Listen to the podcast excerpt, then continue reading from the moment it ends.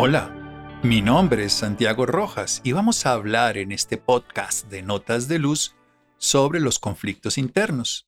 Vivimos en conflicto interno, la gran mayoría de la población mundial vive en un conflicto interno. Las cosas no ocurren como quería esa persona que ocurrieran o como creería que deberían ocurrir o como podría pensar que sería mejor que pasara o como él quisiera, ella quisiera que se hubiese dado o se hubiera comportado. Bueno, de muchas formas. Simplemente no estamos pasando un buen momento cuando estamos en conflicto. Vamos a hablar de esos conflictos internos que llevan a problemas de salud, por un lado, vamos a ver algo al respecto, pero también a malas relaciones interpersonales y a un continuo desgaste interno, porque estamos en un conflicto. Recordemos que el otro lado sería la paz, o los conflictos o la paz. Hoy vamos a hablar de los conflictos de cómo ocurren en nuestro interior y de cómo afrontarlos de una manera saludable. Empecemos por decirlo de una manera. Chocan dentro de nuestro interior porque es un conflicto interno que se traduce como trastornos de salud, como conflictos externos que pueden ser causa de conflictos muy grandes, hasta de guerras entre diferentes naciones, porque de ahí nacen de conflictos internos que no se resuelven y que terminan llevándose afuera. Pero vayamos a lo tuyo, a lo mío, a lo que nos pasa todos los días, a lo que nos ocurre en cualquier momento. Es más, te cuento, este podcast lo grabé hace un tiempo y no salió. Se dañó la tecnología, lo que fuese. Genera un conflicto, no era lo que queríamos. ¿Se puede resolver? Lo estamos haciendo. Siempre podemos resolver los conflictos, porque los conflictos tienen un objetivo muy profundo en la evolución de los seres humanos. De eso hablaremos en un momento y empecemos con el conflicto. Te choca, te chocas. Hay un choque entre realidades tuyas, una muy sencilla, tu razón, el deber ser. No debería ser así no debería actuar mi hija, mi hijo, esa persona, aquel gobernante, aquella condición, no debería pasar de esta manera. Se choca con el querer, que es una emoción y un sentimiento. Él, la razón es obviamente un pensamiento y es un deber, es toda esa estructura de creencias. Y con el poder, yo podría hacer esto, me gustaría hacerlo, pero no puedo y entro en conflicto. Me gustaría bailar como Fred Astaire, me gustaría cantar como tal cantante, hacer tal cosa, pero no lo logro y entro en conflicto. Entonces tenemos una realidad muy simple.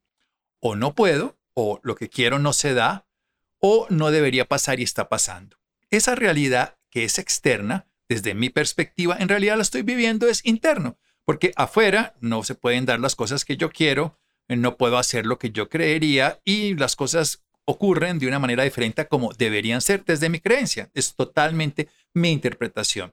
Si lo quiero ver de una manera mucho más sencilla, diría simplemente que los conflictos ocurren porque las cosas que pasan no deberían pasar, según como yo creo, por supuesto, es mi interpretación, o yo no debería actuar de esa manera, no debería haber dicho eso, no debería haberme quedado callado, callada, no debería haber, no debería, siempre esas deberías de lo que debería haber pasado es simplemente una interpretación y se vuelve lo más simple. Pasó. ¿Cómo pasó? Es desde ahí donde tengo que partir, no de lo que hubiera pasado o no hubiera pasado, sino de lo que pasó. Que me gustó o no me gustó es otra historia. Ahora vamos a ver cómo lo resolvemos, pero volvamos a lo simple.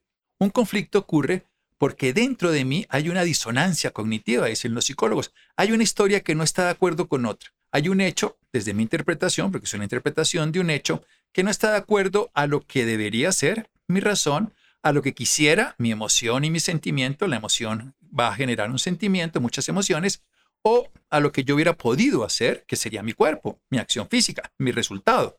Eso va a llevar en últimas, y ese resumen que quiero que te lleves en este momento en adelante, a que no quiero sentir lo que estoy sintiendo. Ahí está el conflicto. El conflicto del poder, de querer o de la razón, del deber, es simplemente porque no quiero sentir lo que estoy sintiendo. No quiero sentir esa rabia, no quiero sentir esa culpa, no quiero sentir ese miedo, no quiero sentir esa impotencia, no quiero sentir lo que estoy sintiendo y ahí entra en conflicto. Y entonces opto por caminos que no son saludables. Entonces, tengámoslo claro.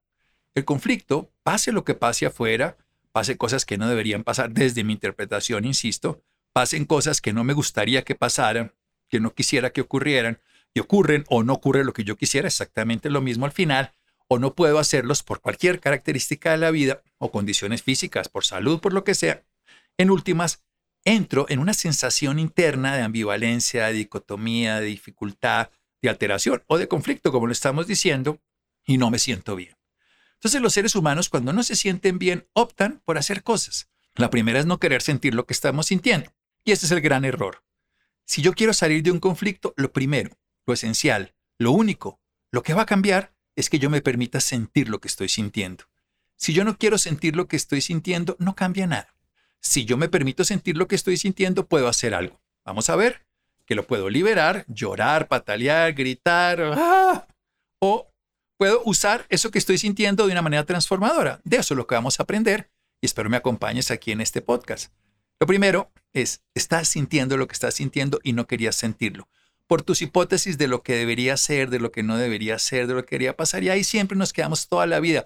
Él debería ser distinto, ella no debería ser mi hijo, mi hija, el gobernante, la familia, el tal, tal, tal. No debería haber pasado, pero pasó. Si yo me permito sentir lo que estoy sintiendo muy, bien, pero como realmente no hacemos eso, pasemos a lo que generalmente hacemos para que tengas en cuenta que si lo haces no te vas a ir por buen camino. La más común no sé si la única, que la mayoría de gente perpetúa, pero la que más común perpetúa, comúnmente perpetuamos, es la justificación. ¿Qué quiere decir? Yo siento que lo que estoy sintiendo debe ser validado para poder mantener esa condición que tengo en mi interior de esa dicotomía, de esa disonancia cognitiva. No usemos más ese término que es complicado, pero dos cosas que no están en equilibrio en mi interior, tengo que mantenerlas en equilibrio. Para eso tengo que justificar mi malestar y para justificar tengo que buscar un culpable. Ese culpable es el otro. Y necesito que el otro lo haga de tal manera que yo justifique que lo que pienso, aunque no me guste pensarlo, aunque no me guste sentirlo, aunque me moleste, tiene una razón de ser. Y así, en cierto proceso, logro mantener el conflicto en un lugar de poder. Pero no creas, te estás agotando. No creas, lo estás prolongando. No creas, estás afectando tu circulación. No creas, estás generando conflictos innecesarios externos. Y no creas, estás volviéndote radical y manteniendo creencias sin sentido y estás perdiéndote el disfrute de la vida. En la política lo vemos todo el tiempo. Lo vemos todos los días. Necesitamos que el otro haga cosas que nosotros consideramos que están equivocadas para justificar que mis errores no son reales porque son por la otra persona o justificamos las acciones que hacemos contra la pareja, contra la sociedad. Es que yo robo, yo no pago impuestos, porque al fin y al cabo los que van a, robarse esa plata después pues yo no se las doy. Y justifico mi accionar y entro en conflicto porque sé que no está bien lo que estoy haciendo, pero lo justifico para poderme mantener en esa actitud que sé que desde mi primera perspectiva y desde mi realidad está en conflicto. Y me justifico y lo sostengo. Y lo que hago es que prolongo una justificación, aumento mi tono simpático de irritabilidad, me pongo más molesto, me tensiono pero al fin y al cabo mantengo el conflicto y no lo soluciono. ¿Por qué? Porque lo justifico, porque creo desde mi perspectiva que es la manera de anular esa percepción de malestar, cosa que no es sino como pagar con tarjeta de crédito. Estás en un momento teniendo el objeto que estás buscando, ese estado de aparente calma, pero en realidad lo que estás haciendo es prolongando que tienes que pagar después esa deuda. O sea, estás manteniendo un conflicto y lo estás perpetuando, lo prolongamos y lo prolongamos a veces de una manera tal en que generamos un sufrimiento mayor y a veces lo dejamos meses o años, este condicionamiento, y se vuelven creencias dominantes. Y las creencias son pensamientos que poseen a la mente y no tienen ninguna solución.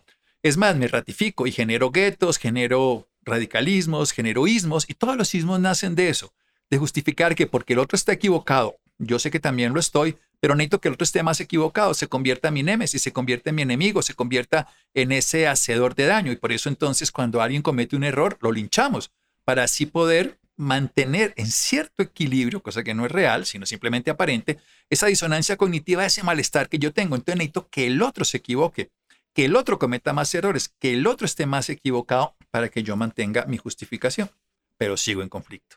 Bueno, o sea que esa no es una solución. Eso es pagar con tarjeta de crédito, es mantener una deuda por más tiempo. Bien, pero también puedo rechazarlo. Rechazo completamente lo que estoy sintiendo y rechazo y no quiero sentirlo. Recuerda, vamos a lo sencillo. Tenemos el conflicto porque no queremos sentir lo que estamos sintiendo. Entonces, en una justificamos una estrategia mental, incluso manipulamos para que el otro actúe de una manera. La, justificación lleva a que manipulemos para que el otro, en, en aras de un hipotético bienestar o de una hipotética condición adecuada, pero lo que estamos haciendo es simplemente tratando de mitigar ese dolor interno que tenemos. La siguiente acción es rechazarlo, que tampoco es saludable, porque el rechazo agota. ¿Quieres consumir energía rápidamente? Rechaza. Rechaza, indígnate, ponte digno, bravo, y hasta pelea, grita, ponte todo así. Sentirás que con eso el conflicto baja. No, no, no, no. Ha bajado tu energía, porque te quiero decir una verdad absoluta. En cada conflicto hay una gran cantidad de energía acumulada que puede malgastarse, que puede ir en tu contra o que puedes usar, que es lo que te quiero seguir motivando a que lo hagas. Porque en ese conflicto, en esa condición, cuando tú le rechazas, te agotas. Y agotas a todos los que están al lado generalmente, porque los criticas, los agredes, y lo que estás haciendo es tratando de no sentir lo que estás sintiendo y lo quieres rechazar.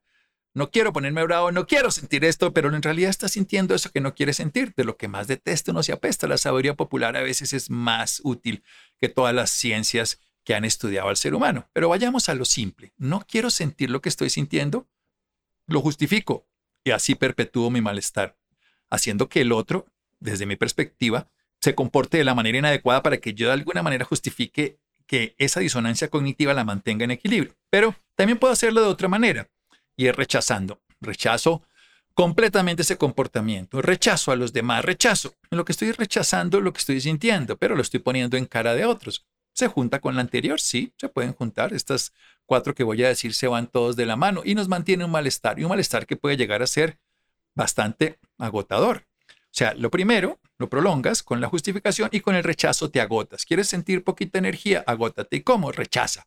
Rechaza a la sociedad, rechaza al mundo, rechaza. Y con eso te vas a mantener un buen tiempo, pero en realidad no estás haciendo nada transformador. Es súper fácil criticar, te cuento. Es lo que hace la sociedad, lo que hace un ser humano. Criticar a otro sentado en un sillón viendo lo que el otro hace, que se esfuerza. Es más fácil criticar, no logras nada, no avanzas nada, no transformas nada. En la política también lo vemos todo el tiempo. Un gobernante de turno, antes cuando era candidato, criticaba todo lo que ahora está haciendo por igual y lo está rechazando y sigue en su conflicto y sentirá y buscará la justificación. Tampoco funciona. La sociedad nos enseña una tercera estrategia. Reprímalo, aguanta, sosténlo. No, tú puedes con eso, tú puedes lo que estás sintiendo, contrólalo, contrólalo, contrólalo, contrólalo. Esa represión lleva, hay un gran estudio de un médico alemán, el doctor Hammer, que demostró que es la causa de ese conflicto vivido en aislamiento de sobreexcitación de los órganos y generador de muchas enfermedades, entre otros favorecedor de mutaciones y de cáncer. Hay muchas, muchas, miles de personas que han podido transformar cuando sanan el conflicto enfermedades que se han relacionado con la represión del conflicto. No quiero sentirlo, no quiero sentirlo. No debo sentirlo, no está bien sentirlo, es que no está bien sentir rabia, es que no está bien sentir miedo, es que no está bien, es que yo no debería ponerme triste, es que yo, eso reprime y esas emociones se quedan en mi interior. Es como si yo me meto, para que me entiendas, en un garaje, enciendo el carro, lo pongo a calentar, el motor empieza a producir la combustión, eso genera monóxido de carbono y yo me quedo encerrado en él, pues me intoxico, lo sabes, así nos pasa. Esa represión nos llena además de mucho, mucho dolor muscular. La represión genera espasmos musculares, diarreas, dolores cólicos. Es muy característico el no querer sentir la rabia, el no querer sentir lo que estamos sintiendo. Recuerda, en últimas, el conflicto, ya sea porque choca la razón del deber, porque choca el querer de la emoción y el poder del cuerpo, en últimas, no quieres sentir lo que estás sintiendo, eso es todo. Entonces, lo primero es que puedas permitirlo sentir, pero no lo queremos sentir, entonces justificamos. Y así hacemos que el otro sea el equivocado. Rechazamos y generamos toda una diatriba, una cantidad de peleas y una cantidad de discursos y todo, pero no solucionamos el tema o lo reprimimos porque queremos tener control, porque no está bien que sea así, porque soy muy espiritual, porque soy muy religioso, porque soy muy bueno y nos enfermamos. O lo evadimos. No quiero saber nada del conflicto y busco distraerme de todas las maneras. Entonces lo pospongo para mañana, para el mes entrante, y no lo afronto y entonces me distraigo y, me meto a hacer varias cosas como ver Netflix todo un día, como, eh, y ahí empezamos todo lo que hace, esta es una estrategia muy común de los seres humanos, a procrastinar. Y entonces pensamos a pensar y a, posponer y no hacemos absolutamente nada. Y esto lleva frecuentemente a evasiones que se llaman adicciones. Adicciones a cosas externas, de comportamiento, a consumo, de drogas, de alcohol, de lo que quieras. O sea, un conflicto no resuelto de mi infancia, puede llevar a evadir, de mi adolescencia, a reprimir, o de cualquier etapa de la vida, quiero decir. Y aquí están los sufrimientos humanos. La gente sufre por los conflictos internos. Sufre porque los justifica y quiere perpetuarlos, tratando de que el otro siga equivocado, los rechaza, creyendo que con eso los puede quitar y bueno, lo único que hace es que se llena de molestia, de malestar y agotamiento, lo reprime y lo que hace es que sus órganos internos empiezan a sufrir o los evade y esa evasión a través de la mente lleva a que tengas un proceso de distracción permanente y lo único que estás haciendo es llevando a que el conflicto te haga daño. Porque el comportamiento por evadirlo, esa compensación que haces con placeres mundanos, llevan a drogas, alcohol, a muchas cosas. Esa es la raíz de muchos sufrimientos humanos, los conflictos internos. a muchas enfermedades. Nosotros buscamos en la consulta todo el tiempo esos conflictos que se están llevando a cabo en el interior de una persona. Por eso usamos terapias como la esencia floral, psicoterapia y también cosas mucho más simbólicas como el psicodrama, como muchas formas de liberar. Bien, si tú estás sintiendo lo que estás sintiendo y no lo quieres sentir, tus creencias están en jaque, tus creencias están conflictuadas. Y no es cambiar una creencia por otra creencia. Bueno, sí lo hace muy bien de una manera simple un animal. Por ejemplo, la langosta. La langosta es un animal blandito por dentro y duro por fuera. Como no puede crecer hasta que, porque el cuerpo es duro, el cuerpo externo, el rígido, ellos tienen lo que se llama exoesqueleto por fuera, entonces tenemos endo por dentro. Ese exoesqueleto que es duro no le permite a esa carnita que está por dentro, que te la comes seguramente delicioso en algún tipo de comida marina, pero tiene que crecer porque el animalito va creciendo, entonces tiene que romper y construir una nueva, esconderse durante un tiempo y construir una nueva. Pues todos construimos creencias. Lo importante es que seamos capaces de ver las creencias y no dejarnos dominar por ellas. Y los conflictos son el momento ideal. Ah, te decía que el conflicto tiene una utilidad. Te la voy a contar. No está mal los conflictos. Lo que está sin sentido es perpetuarlos. Lo que está sin sentido es evadir. Lo que está sin sentido es reprimir. Lo que está sin sentido es rechazarlos y justificarlos. Lo que tiene sentido es responsabilizarte de ellos. ¿Cuál es el sentido último y cuál es el propósito evolutivo de tener conflictos, que seas capaz de ser creativo, que seas capaz de darte cuenta que hay una gran energía que está ahí condensada, que hay ese nudo que te permite crecer como ocurre con el bambú, que va creciendo y no es rígido como el roble que se, cuando viene un tifón, un huracán, es así como se llaman en, en Oriente, lo, lo saca, sino en este caso es simple y llanamente como un bambú que cuando no puede crecer más entra a ese conflicto, a ese nudo vuelve y crece. Ese conflicto, esa condición, esa condición que hace que el bambú encuentre ese punto ahí de dificultad, es lo que le permite crecer. O sea, el conflicto está hecho para que tú busques una solución totalmente novedosa, para que veas en presente, para que tengas una nueva oportunidad, para que seas capaz de ser más creativo, para que le resuelvas de una manera diferente. Es que yo siempre lo hice así, sí, pero ahora no funciona. Es que yo siempre lo solucionaba así, pero ahora no lo lograste es que debería ser así, sí, pero no funcionó como tú crees que debería ser o como tú hubieras querido que fuera o como tú hubieras pensado que podías hacerlo, pero no se dio. Así es la realidad, parte de ese hecho. La primera, la más importante, la más útil y todo es que te responsabilices de lo que sientes. Pero ¿cómo te responsabilizas? Habilidad para responder, permitiéndote sentir.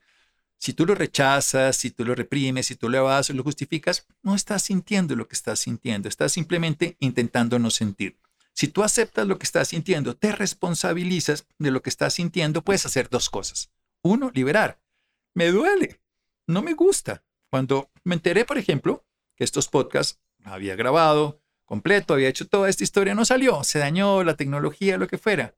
Yo lo primero que hago es siento lo que estoy sintiendo. Pues malestar. Hombre, le invertí, le hice tal, no funcionó. Bien, lo siento y me permito sentirlo. Los segundos que sean suficientes un minuto, dos minutos, diez horas, lo que sea. En este caso son segundos. Pero supongamos que este malestar durara mucho tiempo. Me permito sentirlo. Cuando lo puedo sentir, cuando lo puedo identificar, puedo hacer dos cosas. O lo libero con llanto, con escritura, con descarga de deporte, con muchas formas artísticas. Lo libero o, todavía más interesante, que es lo que te quiero enseñar, o lo siento, me permito sentir y saber que esa es una energía, que es una capacidad, que es una condición, que es algo que puede usar de manera distinta. Y lo puede usar como lo hicieron los grandes seres. Jesús, Buda, Krishna, todos estos personajes de la historia nos han enseñado más cercano, pongamos a Gandhi, más cercano a Mandela. Me hablo de manera diferente. Francisco de Asís, todos estos personajes siempre nos han resuelto, para decirlo así, lo que nosotros no somos capaces de resolver ahora lo han resuelto ellos y nos han resuelto porque nos han permitido generar caminos para entenderlo. Entonces, no importa lo que estés sintiendo, Permítete sentirlo, así no te guste. Es más, no importa que no te guste. Es más, así te sientas muy mal sintiéndolo, permítete sentir. No está mal que te dé rabia. Es natural que te dé rabia. Al Dalai Lama le da rabia. A Jesús le dio culpa. Al Buda le dio miedo. A todos nos dan todos los estados emocionales. Eso es natural. Cualquier ser humano, a ti, a mí, a tu papá, a tu mamá, a tus hijos, a todos nos dan los estados emocionales porque eso es natural al ser humano. Si te permites sentirlos y los liberas, bienvenido. Por lo menos saliste de esto, lloraste, gritaste, hiciste ejercicio, lo transformaste en actividad física, lo dibujaste, hiciste arte creativo. Bienvenido sea. O te permitiste sentirlo más tiempo y quedándote con él más tiempo, le diste una dirección. Y ahí vemos los grandes seres. Por ejemplo, hay una dirección que suena un poco extraña, pero era la que usaba el Buda, y era renunciar. ¿Qué significa? Renunciar a entrar en ese conflicto. Tú sabes que si tú le dices esto, aunque tengas la razón, como diría el Dalai Lama después, no importa en qué lado de la mesa esté la razón, importa en que todos esté la paz. No vale la pena entrar en ese conflicto. Tú sabes que si le vas a decir eso a tu pareja, a tu mamá, a tu alguien, vas a estar en un conflicto y ese conflicto no se va a solucionar. Pero a ti te pica la lengua, pero es que yo tengo que decirlo, pero es que yo tengo la razón. A ver, si eres capaz de renunciar antes de que ese conflicto empiece, vas a tener un gran poder interior. El Buda lo decía. Cuando uno cree que tiene la razón, cuando uno cree que tiene todo lo que va a recibir por merecimiento, decide renunciar a esto, adquiere un poder muy grande. Piensa lo que hace una mamá cuando tiene su bocado de comida listo para comer y su hijo abre la boca. Ella decide, decide renunciar. No rechaza, no reprime, no justifica, no, decido. Renunciar es una decisión. Decido renunciar a eso que creo que tengo control. Decido renunciar a decirle a esa persona lo que yo pienso. Decido no lo reprimo, no me siento mal, es una decisión, digo, decido porque no quiero entrar en conflicto. Eso es una renuncia. No siempre va a ser útil, a veces hay que entrar, vamos a ver que hay estrategias distintas, vamos a aprender del Gandhi, que por ejemplo él la resistencia pacífica y se liberó de ese pueblo que lo tenía dominado, que eran los ingleses. Es que renunciar es válido, muy bien, pero no es la única. Tú puedes renunciar, sobre todo antes de un conflicto. Renuncias, dice, yo no voy a entrar en este conflicto. No, no, no, mire, yo sé que aquí con usted, con la pareja, con el hijo. Aquí no, vamos a entrar en algo que no se va a resolver. Decido no entrar. Y al final no te agotaste, la energía que ibas a gastar y malgastar y perder ahí la invertiste en lo que quieras, cocinar, salir, meditar, disfrutar, amar. Listo. Si eres consciente de que esto te va a llevar al conflicto que lo que estás sintiendo te va a llevar a algo peor, puedes renunciar.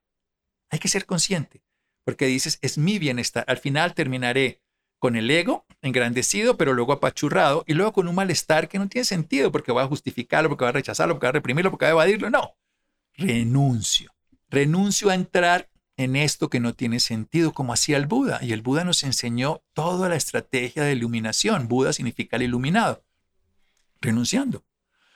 Muchísimas veces, cuando hay que entrar, se entra. Pero antes de entrar a miles de conflictos, tú podrías renunciar y evitar, porque eso puede hacer de una manera consciente que te evites hacer daño. Pero podemos hacer algo, como nos hablaba Krishnamurti, o nos hablaron muchas personas, que en los conflictos armados toca. Ríndete, ríndete. Hay veces que hay que rendirse. No puedo con esto. Ya está. Y cuando uno se rinde, ocurre algo que es fundamental. Y es que el ser humano se adapta a lo que ocurre, porque es lo que está ocurriendo. A ver, no puedo cambiar esto. A mí me encanta ese de, rendirme cuando no puedo cambiar un hecho que es externo y me rindo. Vamos a poner un ejemplo. Tengo que viajar en avión y el aeropuerto está cerrado. ¿Qué hago? ¿Qué desespero? Tengo que llegar. Me rindo. Ya está. No puedo hacer nada. Me calmo y me adapto a la nueva condición. Y ahí empieza a aparecer una solución. Mientras no me rinda ante algo que es inexorable, rendirse ante lo que es inexorable. Como le pasa a la luna y a la tierra con el sol, tiene que rendirse porque es mayor lo otro. Uno se tiene que rendir a algo que no puede cambiar. No, no te rindas ante todo, ¿eh? No, no, eso no estoy hablando de debilidad, ni de inconstancia, ni no, no, no, nada que ver con lo que hablaba de la procrastinación, no, no. Es algo, no puedo cambiar. Me rindo ante un hecho que es mayor a lo que yo puedo hacer. Esto era muy estoico. Yo no puedo cambiar esto, me rindo. Esto no lo puedo modificar, es un hecho. Así ocurrió. Me hubiera gustado, no me hubiera gustado, eso es lo que me entra en conflicto. Pero ocurrió y me rindo. Cuando se rinde, la gran mayoría de los estados dejan de matar al otro, de masacrar al otro. Lo vemos en la naturaleza con los animales cuando hay un desequilibrio dentro de ciertos tipos de especies. Estamos hablando de un depredador. Si no estamos hablando entre, digamos, congéneres de una especie que termina uno rindiéndose y el otro ya no lo destruye.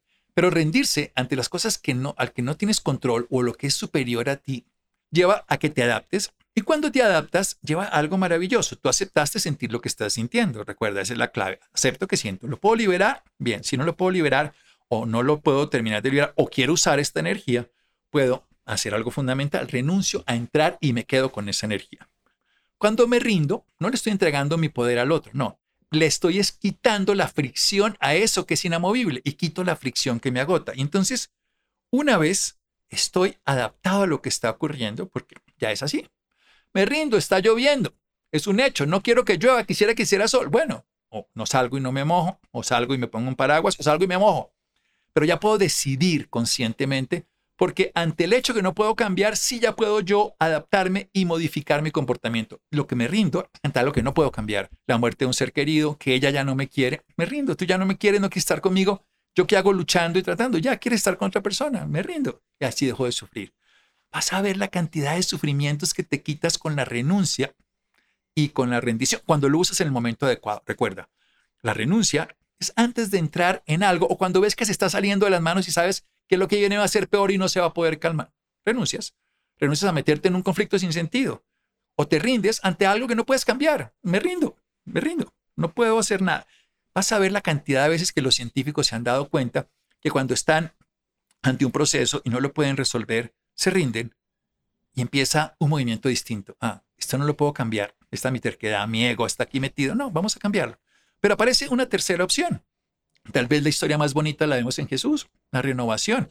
Él le cambió todo el concepto de la filosofía, la cultura de los judíos, les mostró una, una forma diferente, como lo hace el sol que todos los días nos renueva con su luz. Dentro de una noche oscura, por muy larga que sea, nuevamente amanece. Así que es ver con ojos de primera vez. Esto es muy importante en los conflictos. Salte del conflicto un momento, deja de ver tu yo, porque renovar es dejar de ver tu yo ahí metido, a mí me toca, a mí me pasa, a mí me hicieron, a mí me, a mí el yo, yo, yo, yo. Ese está en conflicto. En cambio, renueva es a tomar un punto de vista. Hazte cuenta que estás jugando ajedrez y te pones en la, no de frente a las fichas tuyas, sino de medio lado, como que lo ves desde otro lugar. Tomas un punto de vista distinto, lo ves con ojos de primera vez y ves la jugada distinto. Te sales del yo. Y a veces una historia de renovar que a mí me gusta muchísimo es contar la historia como si le pasara a otro. Imagínate que a alguien le pasó y tú la cuentas, la verbalizas hasta la puedes escribir. A una persona le ocurrió, le ocurrió esto, le ocurrió esto, y como ya no es a ti, y te tocó a ti, y fue contra ti, y te pasaba a ti, y querías tú, y toda esta historia, yo, yo, yo, yo, yo, uno la ve distinto. Ah, es diferente, no soy yo. Bien, ah, yo te es más, un amigo te cuenta eso ay, no le pares bolas, hace esto, mira, no, solucionalo así, no. Eh". Bien, eso es lo que puedes hacer. Una renovación, una nueva visión volver a ver con ojos de primera vez, porque es como si lo vieras ya no es de tu yo, sino desde otro lugar. Esa es una estrategia, como te digo, Jesús nos enseñó a ver la vida con otros ojos. Generó el Nuevo Testamento, la visión de un Dios castigador, un Dios amigo. Quién sabe qué más cosas no nos contaron de que ese maravilloso ser nos contó. Pero los seres que han cambiado la historia han sido renovadores, porque han sido capaces de ver las dificultades desde el otro lugar. Han cambiado las leyes, han cambiado las costumbres, han cambiado los supuestos y sobre todo han retirado esa idea absurda de que las creencias son eternas, de que siempre tiene que ser así y se acaban los conflictos. Hay que ser novedoso, renovar, veamos este conflicto desde otro lugar. Estamos hablando de los conflictos internos, pero eso también, veamos lo que lo podemos solucionar de una manera diferente a como lo estamos destruyendo, los Capuleto y los Montesco, en la obra de Shakespeare de Romeo y Julieta. Hay que verlo con otros ojos, ya no tiene sentido esto. Nos vamos a quedar todo el tiempo así, cambiemos el punto de vista, veamos otra realidad, veamos otra, otra condición. Y en tu caso, quítale yo, quítale yo. Yo, yo, yo, a mí, a mí, a mí, a mí es que me tocó. Bien, pasemos a otra que es bellísima, reparar. Reparar es una acción de la compasión. Cuando tú reparas un daño porque estás en un conflicto, sé compasivo también contigo. Esta compasión es autocompasión y compasión con otro. ¿Qué te quiero contar? La compasión es la acción consciente de ayudar a aliviar el sufrimiento de otro ser. Si tú eres compasivo contigo, cuando estás teniendo un, un conflicto, si no te das palo, si no te tratas de destruir ni a otro, porque la compasión va en las dos direcciones, pero quiero ponerte a ti también porque a veces somos muy implacables con nosotros y nos destruimos, nos mantenemos en conflicto. ¿Cómo fui de bruto? ¿Cómo fui idiota? ¿Pero cómo es posible? Pero es que nunca. Y puedes ser generoso contigo y puedes ser compasivo contigo y puedes reparar el daño que te hiciste y te estás haciendo con ese malestar o reparar el daño de otro. Si hiciste un daño, si lesionaste a alguien y quieres repararlo, eso te va a quitar el conflicto. Me siento mal por esto que hice, quiero resarcir el daño desde pedir disculpas y ofrecerlas y ofrecer un cambio y hacer una acción, hasta cosas que quieras. Pero la reparación es otra acción. O sea, mira la diferencia aquí entre todas. Las renuncias antes de entrar en conflicto. El rendirse es que no lo puedes cambiar. La renovación es, estoy metido en el conflicto y no le veo solución. La reparación es, generé un daño, hice una acción, generé este, esta condición que me agobia, que me atormenta. ¿Cómo puedo repararme? A mí y al otro. Y siempre me pongo a mí porque esa reparación a veces al otro va en contra de mí mismo, destrucción, y no tiene sentido que te hagas daño, porque ya hubo un daño, ya le hiciste muchas, 10, 100 veces, lo que quieras. Puedes empezar a reparar tu daño y el daño que has hecho y el daño que te estás haciendo. Entonces la reparación es otra medida. Lo han hecho miles de seres humanos. La compasión está presente en todas las culturas. está presente, tú lo lees en Krishna, lo lees en todos los grandes seres de la historia, que han utilizado el amor compasivo, ese amor transformado. La Madre Teresa de Calcuta, que repasaba permanentemente. Hay una historia muy, muy bonita de Facundo Cabral, cuando la Madre Teresa de Calcuta lo llama, su, su esposa y su hijo, su hija, no sé, un hijo o hija murió, y le dice, ¿qué vas a hacer con todo ese amor que sientes? Ven, dáselo a otros. Y esa es una de las formas más bellas, eso es compasión. Cuando uno utiliza ese sentimiento amoroso, empieza a toda esa energía que quería invertir. Por ejemplo, una madre le puede decir, usted quería cuidar a alguien, no puede cuidar, pues cuida a otro niño. Eso es lo que hacen las fundaciones. Una madre que se dedica a una fundación después de la muerte de un hijo, o dar regalos a otro, o le ayuda a otros. Esa es reparar el daño allá adentro, porque sentimos que no fuimos suficientes o que dañamos o lesionamos por omisión o por acción o por lo que fuera. Reparar ese daño utilizando la compasión. Y la última, la resistencia. La resistencia pacífica, Gandhi nos lo mostró. Era claro su propósito de mantener la libertad de su pueblo. Era claro que tenía una, una condición muy bien definida de lo que quería hacer y se sostuvo. Eso acaba con un conflicto porque tengo claridad de propósito, tengo certeza de lo que estoy buscando, estoy sereno. Aquí no hay justificación, represión, no, no, no, no es justificación de ver al otro como el enemigo, no, yo tengo claro lo que estoy buscando y me voy a sostener. Voy a hacer, echar un pozo, como dicen a veces los orientales, que es estable, o mantenerme, sostenerme, estabilizarme. Y eso es la resistencia pacífica, es muy bello. Gandhi nos lo mostró, una resistencia sin, sin agredir, sin entrar en conflicto, fíjate, no entrar en conflicto, no, aquí voy a estar, aquí voy a hacer estas cosas, aquí me voy a sostener, lo tengo claro. No entro en conflicto, no entro en agresividad, no entro en violencia. ¿Cuándo hay que resistirse? Fíjate que estos cinco mecanismos que nos han mostrado a lo largo de los siglos los seres grandes, y que lo ves en cualquier persona también, obviamente, esto lo puedes hacer tú, la idea es que lo hagamos cualquiera de nosotros, tiene momentos y circunstancias distintas. Tú reparas cuando ha habido un daño, te reparas a ti, reparas a otro, usar la compasión, tú te renuevas cuando estás enfrascado en una visión sesgada y no puedes solucionarlo. Tú te rindes cuando lo otro es inamovible. Tú renuncias cuando no quieres entrar en el conflicto. Y tú te resistes cuando estás en esta historia y te das cuenta que tiene sentido lo que estás haciendo. Que no importa lo que los demás opinen, no importa la crítica de los demás, tiene sentido. Pero, ojo, mira realmente para qué lo estás haciendo. Descubre cuál es el propósito de lo que estás haciendo. Y esto es una resistencia pacífica. Esa palabra la quiero anexar de una manera absoluta, porque no es una resistencia de sufrimiento, es una resistencia pacífica como con paz, con paz interior, en otro podcast vamos a hablar de la paz interior. Por ahora te dejo esta abrebocas en ese mismo sentido. Cuando uno se resiste de manera pacífica, sabe que lo que está haciendo depende de cómo me quiera sentir interiormente. Porque en el conflicto permito sentir lo que estoy sintiendo. Ya te lo explicaba. Un conflicto ocurre porque no quiero sentir lo que estoy sintiendo. Entonces, hago todo lo que no tiene sentido. Me justifico, rechazo, me reprimo o evado. Pero puedo hacer algo más sensato me permito sentir. Así que si estás en conflicto con lo que oyes, con lo que escuchas, con lo que has hecho, con lo que ha pasado, con lo que están haciendo los demás, permítete darte ese instante, ese tiempo, esos segundos, esos minutos o ese tiempo que sea necesario para permitirte sentir eso que no quieres sentir. Cuando te lo sientas, cuando te permitas sentir, sin calificarlo de bueno o malo, si te lleva al llanto, llora. Si te lleva a la rabia, libérala sin hacer de conflicto a nadie a través de ejercicio, de golpear almohadas. Haz arte, arte creativo, con tu cuerpo, con escultura, con pintura, con palabras. Desahoga en el lenguaje. No lesiones a nadie, no entres en un conflicto. No lleves tu conflicto interno a un conflicto externo. No hagas eso. Pero tampoco lo reprimas para que se quede eternamente. No, libéralo. ¿Cómo lo liberas? Sintiéndolo. Y cuando te permites sentir cada vez más, te vas a dar cuenta que no tienes que liberarlo, sino usarlo. Usarlo como una resistencia porque tiene sentido y esa fuerza, recuerda, en cada conflicto hay una gran energía acumulada que puede ser usada conscientemente, porque estamos dispuestos a aprender. La utilidad del conflicto es una solución creativa en presente, a soltar creencias dominantes, a dejar atrás un pasado que nos llevaba siempre a entrar en este cuello de botella, en esta dificultad. Por eso la resistencia ocurre cuando tú tienes certeza de lo que estás haciendo, tiene sentido y persistes. A pesar de que los demás te critiquen, se burlen, ahí estás, no entras en conflicto, sabes a dónde quieres llegar tienes claro tu propósito, tienes claro tu plan, tienes claro tu proceso y te mantienes sin conflicto. O renuncias a algo que no tiene sentido. Bien, eso lo hacía el Buda. O te rindes porque esto es superior y no lo puedo cambiar y me rindo y ahí desde la aceptación empiezo a darme cuenta de otras opciones, de otras posibilidades, de cómo vivo aún con esta condición, sin una pierna, sin un brazo, sin esta, me rindo porque me dio una diabetes y tengo que comer de manera diferente o, soy obeso y tengo que cambiar o lo que sea. Esta es una forma de rendirse. Este modelo de vida de allá no me sirve, tengo que cambiar, pero entonces para eso tengo que rendirme ante el hecho de que soy alcohólico y el alcohol me domina. Eso es lo que hace un alcohólico, se rinde ante el hecho de que está dominado por el alcohol y ahí puede cambiar. No decir yo lo domino cuando quiera, eso no es problema. No, no, me rindo. Reconozco que estoy dominado por el alcohol y me rindo.